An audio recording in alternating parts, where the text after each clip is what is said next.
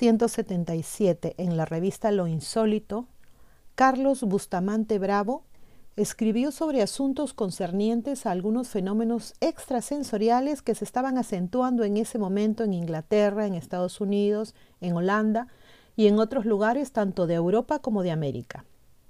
Ya sabemos que en esa época todo aquel que se arriesgaba a mencionar estos casos abiertamente era tildado de loco y todo el mundo se reía de ellos.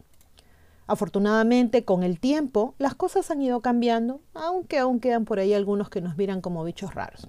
En fin, siendo el mismo Bustamante hipnotizador e interesado en ser operador, que es la persona que pone en trance al medium, al medium menciona en este artículo cinco casos notables, como los de las profecías de Jenny Dixon, los dibujos proféticos de Solari Parravicini, el mensaje astral recibido por Ercilio Maes, el caso del sensitivo Edgar Casey y el caso de Gerard Croiset. Y aquí se los vamos a contar.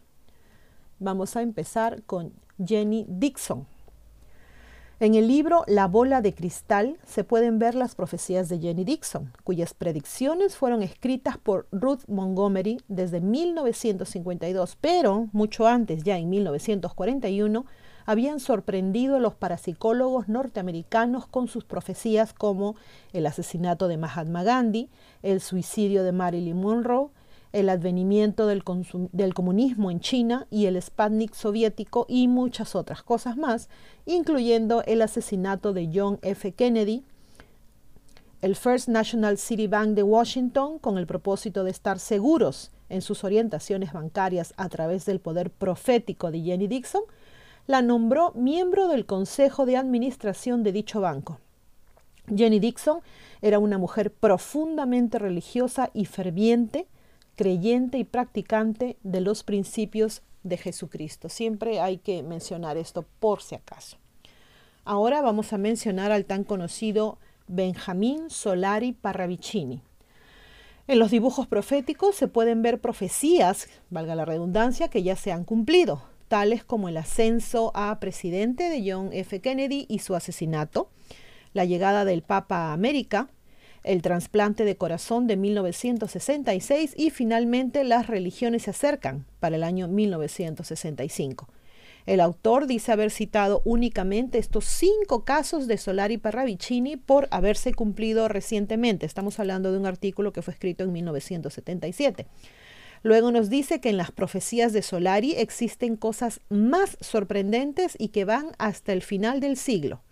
Muchas en ese momento todavía obviamente no se habían cumplido y las que anteriormente se cumplieron escaparon a su control pues aún no conocía los dibujos ni tenía los dos números de la revista Conocimiento en los cuales fueron editados. También en el caso de Solari puede verse que este es un hombre profundamente religioso y que, como dice Jenny Dixon, cree a fe ciega en que los principios de Jesús son la clave de la que se ha apartado la humanidad y que todo lo que espera es consecuencia del cumplimiento de la ley de causa y efecto. Ahora vamos a ver el caso de Ercilio Maes, el mensaje astral fue dictado por el espíritu de Ramatiz y recibido psicográficamente por este abogado y medium. En este libro encontramos una tremenda coincidencia de premoniciones en relación a las que dejó Edgar Casey, como el cambio del eje de la Tierra, en que dice casi con las mismas palabras el fenómeno de verticalización del eje de la Tierra en el capítulo 12. Ercilio era profundamente cristiano y practicaba la caridad. Todo el dinero que produjo su obra fue entregado enteramente a los más necesitados. Ramatín o Ramatiz, perdón, también habla del fin de fines exactamente como lo mencionaba Solari Parravicini y los casos que menciona son de una similitud sorprendente. Ahora tenemos a Edgar Casey. Este sensitivo asombró a la medicina y a los parapsicólogos norteamericanos. Y aparte de lo mucho que se ha escrito sobre él en el Boston Record Herald y en el New York Times, existe un libro más importante, que es el de Joseph Millard, escrito en inglés, cuyo título es Edgar Casey, Man of the Miracles, y para el que esté interesado, también está en castellano, Edgar Casey, Hombre de los Milagros.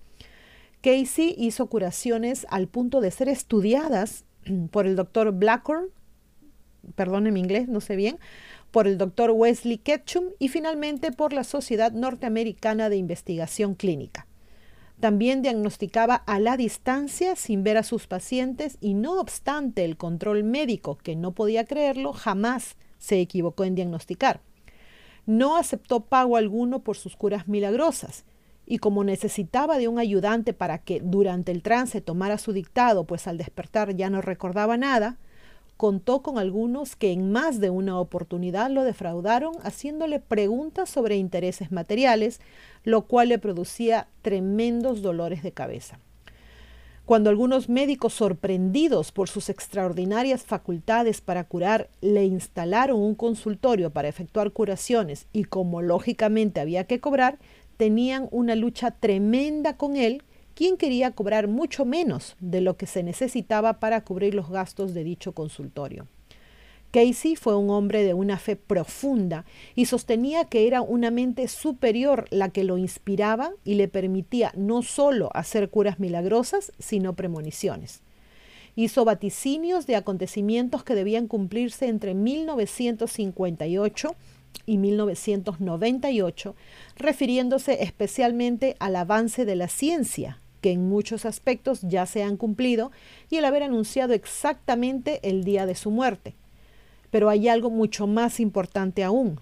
Manifestó que esa mente superior le había hecho una revelación que se sintetiza en la transmigración de las almas para su evolución espiritual y cuya evolución está sujeta a un karma.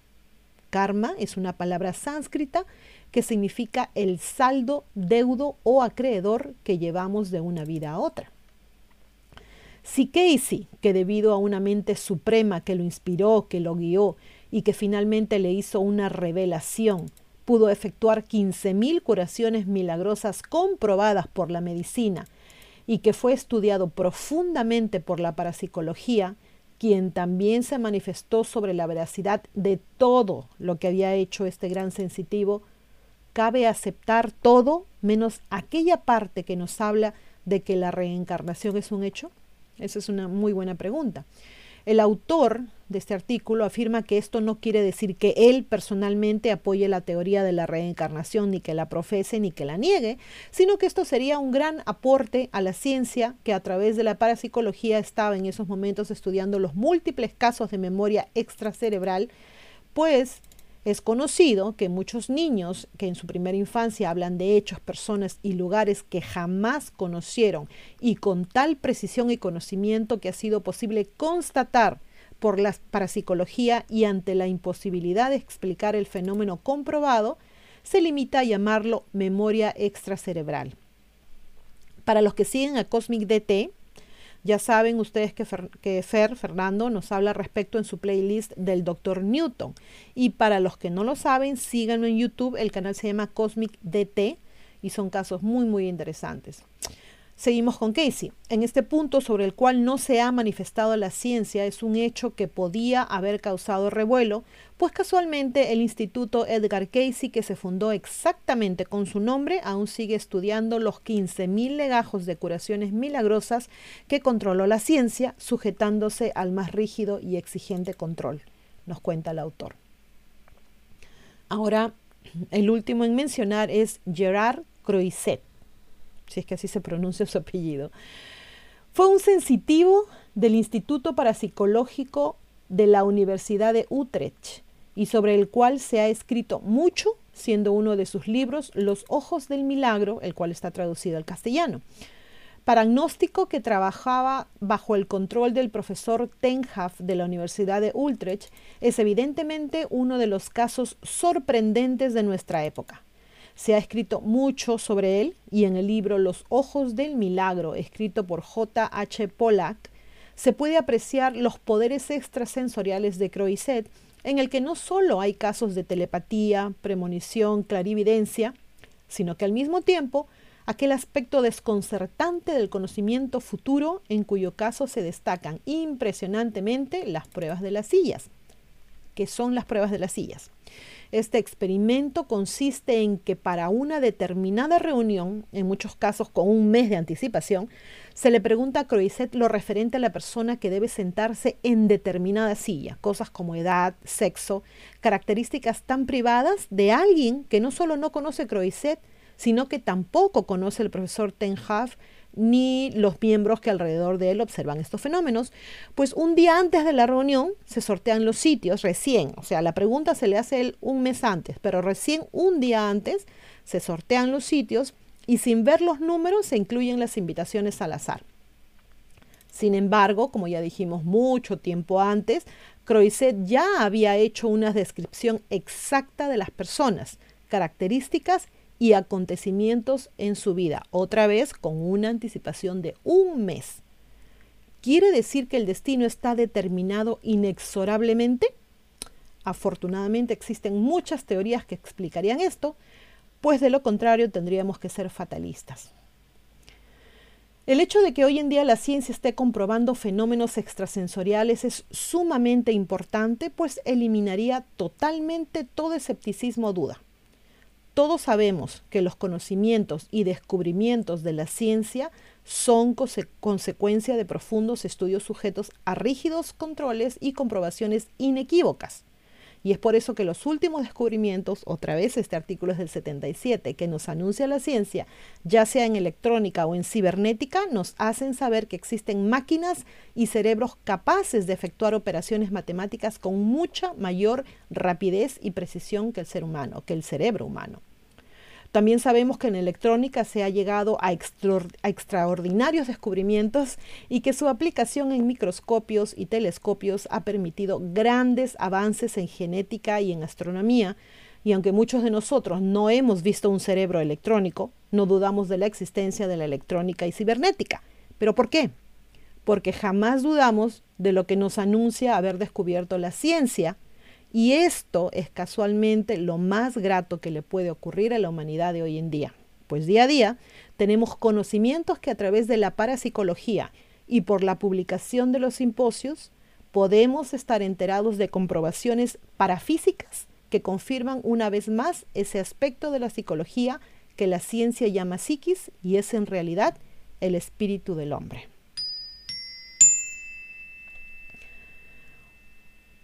Bueno chicos, esto es lo que nos contaba el señor Carlos Bustamante Bravo. Eso ya queda a, si lo creen o no, queda a opinión de cada uno de ustedes. En mi caso, no creo uh, que todo ya esté predestinado. No soy fatalista, yo creo que la vida que nosotros tenemos, yo creo que cuando un niño llega a este mundo, llega, llega con unos, en el caso de Fer, por ejemplo, se los ha contado, como ya mencioné con el doctor Newton, llegamos con una idea de lo que no lo recordamos, pero llegamos con una tarea, con una idea de lo que va a ser nuestra vida eh, en esta vida que vamos a vivir, valga la redundancia.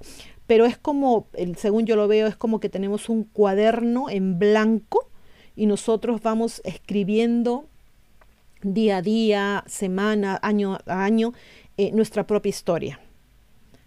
Creo en la reencarnación, pero no creo que todo esté predestinado, no creo que todo ya esté escrito, no creo que todo esté dado para nosotros. Creo que nosotros lo hacemos camino a camino.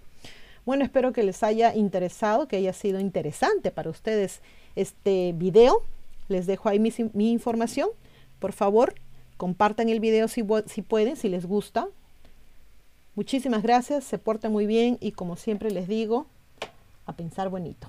Gracias, chao. thank you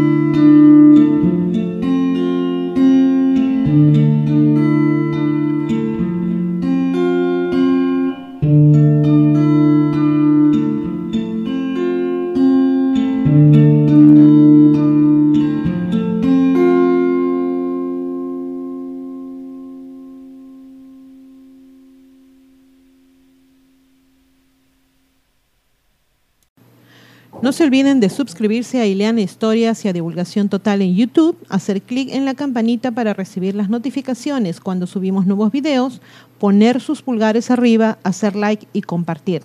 Sigan a ambos canales en los podcasts. También tenemos divulgaciontotal.com donde pueden visitarnos y suscribirse con su correo electrónico. Y seguimos en todas las redes sociales, Facebook, Twitter, Parler, Telegram, Twitch. Aceptamos sus colaboraciones en PayPal y tenemos también merchandising en Teespring. A pensar bonito.